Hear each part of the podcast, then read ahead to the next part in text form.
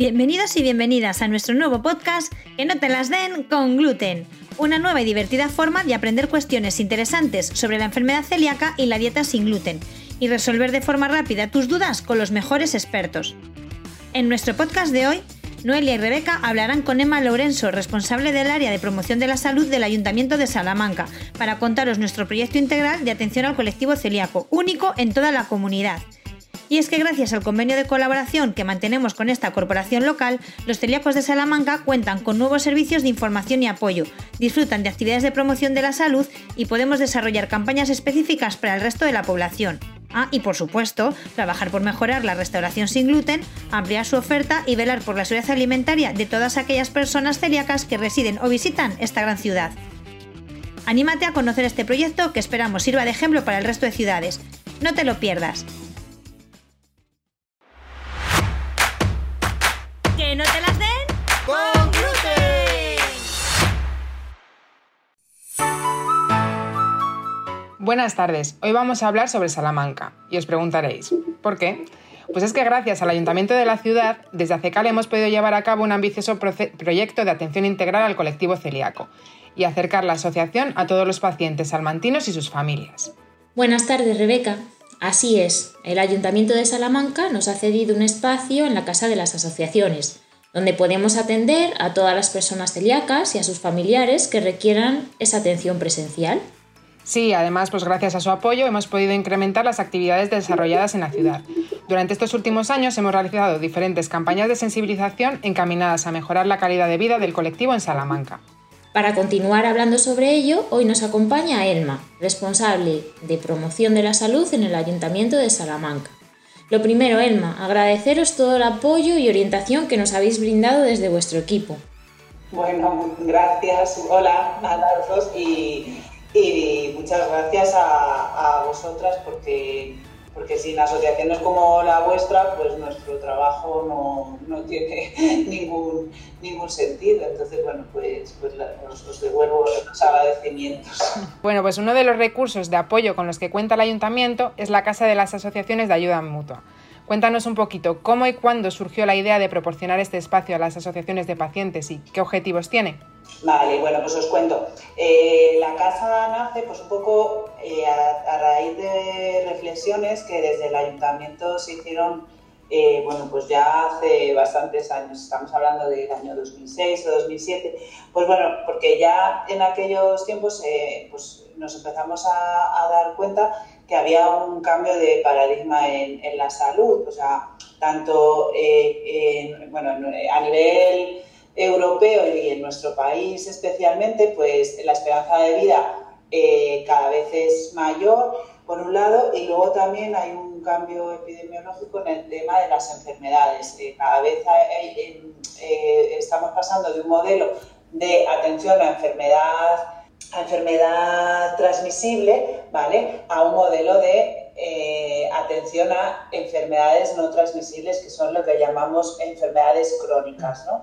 Entonces, bueno, pues a raíz de todo esto, eh, es cierto que el Sistema Nacional de, Salud y, luego los, sistemas de salud de las autonomías llegan hasta donde llegan, pero la atención a los pacientes crónicos, eh, pues hay, una, hay una necesidad que estaban cubriendo las asociaciones de pacientes. Pues con todo esto, eh, sí que lo que se vio era pues que, es cierto que hay asociaciones grandes, ¿no? que todos conocemos, pero que había asociaciones de, pacientes más pequeñitas que hacían una labor muy importante, que estaban formadas sobre todo por eh, personas eh, que tenían la enfermedad X o sus familiares, ¿vale? no estaban profesionalizadas y que dependían un poco de, la voluntariedad de, la gente, ¿no? que, que, la ayuda mutua, esa parte es la importante. ¿no? Entonces eh, surgió la idea de, buscar un espacio común para todas las entidades que, se lo cedía al ayuntamiento y en 2008 inauguramos la primera casa de las asociaciones de ayuda mutua y salud que estaba en la calle de la Bañeza, cerquita de donde, donde estamos ahora. ¿vale? Y, bueno, pues el objetivo fundamental de esta casa pues es que fuera un lugar de encuentro para, para las asociaciones de, salud. Eh, esa casa que comenzó con, con 13 asociaciones, eh, pues, pues bueno, pues fue creciendo en, su, en las necesidades y, y, entonces pues el Ayuntamiento de Salamanca apostó por un proyecto más grande y, en 2020, en marzo de 2020, justo, justo antes de la pandemia, de que empezara la pandemia, se abrió la, la, nueva casa de las asociaciones, que es donde, donde está CECALE ahora mismo. Y, y, bueno, pues, pues es un espacio más grande para, todas las, para dar cabida a más asociaciones y, y para poder llevar ese lema de Juntos por la Salud a, a, mucha más gente y poder dar respuesta a la ciudadanía eh, mucho mejor.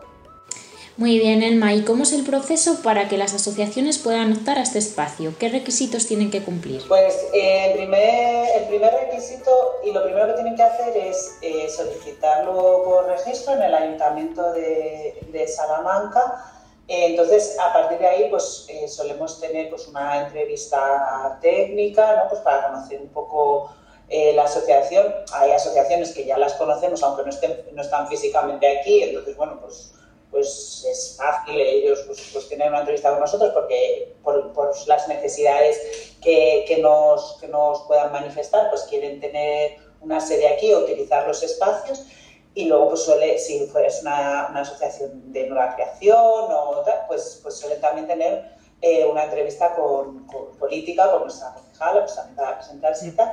Bueno, pues los requisitos fundamentales, pues una asociación eh, de ayuda mutua para, eh, para pacientes con algún tipo de patología o enfermedad crónica. Y que sus objetivos tiendan a trabajar la salud no individualmente, sino del colectivo con el que, con el que estén trabajando. Como has comentado, Emma, eh, la Casa de las Asociaciones pues empezó con 13, con 13 entidades y ha ido creciendo y ahora hay 28 asociaciones que tienen la sede dentro de este espacio. ¿Cómo es esta coordinación? Porque me imagino que eso, al aumentar el número de entidades, pues será más complicado.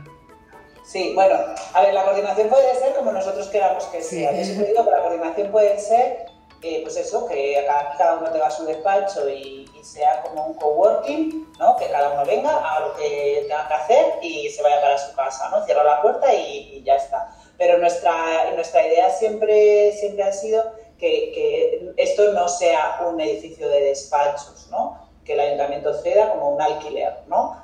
Eh, entonces, nuestro, nuestra pretensión es que, sea un espacio dinámico en el que las zonas comunes eh, no solamente sean eh, zonas de uso específico para una asociación, sino que, que la coordinación entre todos nosotros eh, revierta en que los recursos de una asociación puedan ser utilizados por, por otra, en que todos nos podamos beneficiar de lo que, de lo que hacemos de lo que hacemos todo, porque al final el que vosotros, por ejemplo, hace Cale, pues de una, una charla sobre alimentación saludable, sí que es cierto que dentro de vuestro colectivo nunca le va, o sea, eso nunca va a estar, le va a venir mal a otra asociación. Sí que es cierto que es a veces complicado el, el poder coordinar y el, y el, y el poder poner de acuerdo a, a 28 asociaciones, pero yo creo que, que, también es cierto que, hay una parte importante que es la relación cercana con, que, técnicamente tenemos con las asociaciones y eso ayuda ¿no?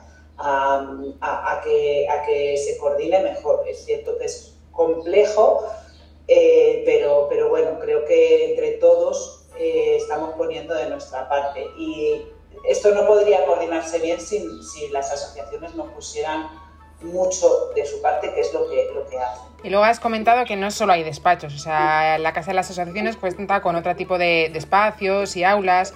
Eh, ¿Cuáles son estos otros espacios?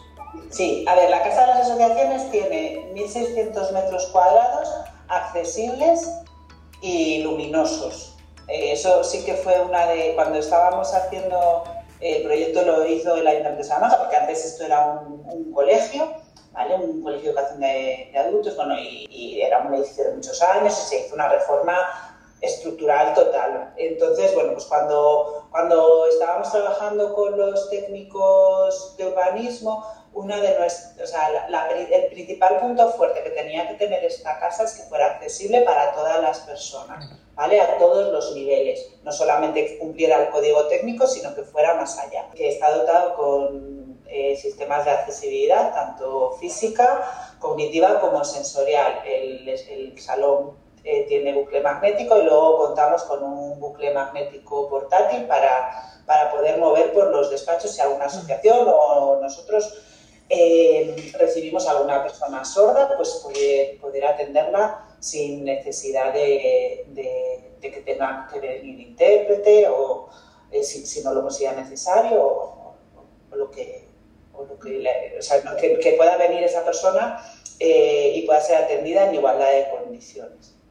Tiene cinco salas de usos múltiples, un salón grande o salón de actos de, 80 metros cuadrados. Luego tenemos dos aulas terapéuticas, eh, una sala de fisioterapia dotada con material, vestuarios, duchas, aseos, lógicamente, aseos adaptados, eh, luego tenemos un pequeño patio jardinado. Esta casa no tiene sentido si no es para actividades mm. comunitarias y, de, y de todos, ¿vale?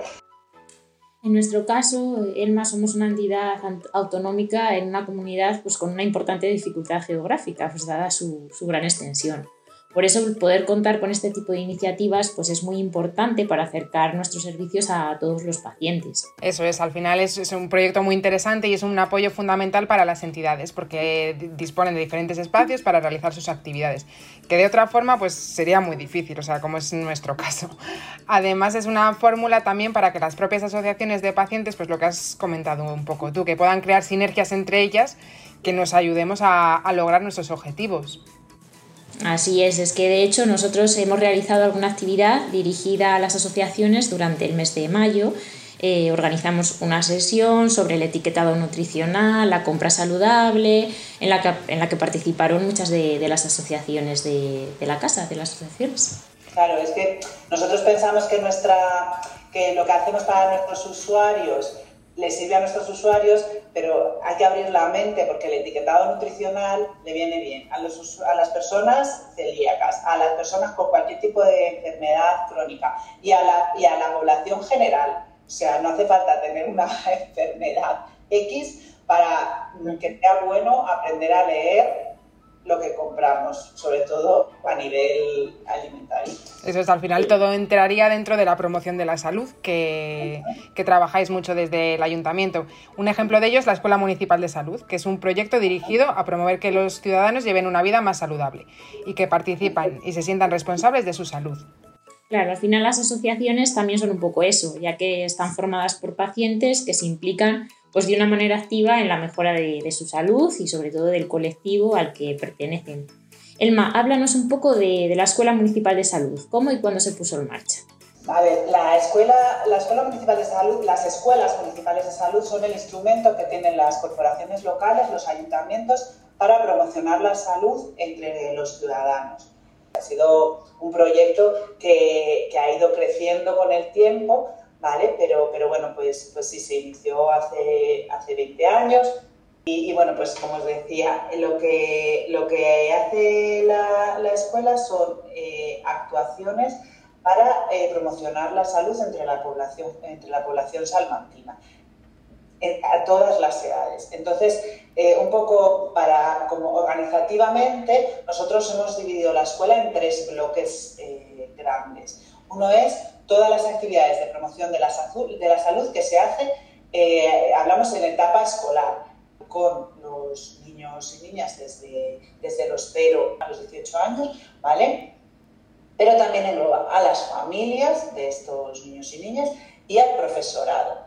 Luego, por otra parte, tenemos unas actuaciones que realizamos con la población general formación, sensibilización en alimentación saludable, en actividad física, hacemos bueno, hay muchos, muchos programas, primeros auxilios para, para toda la población.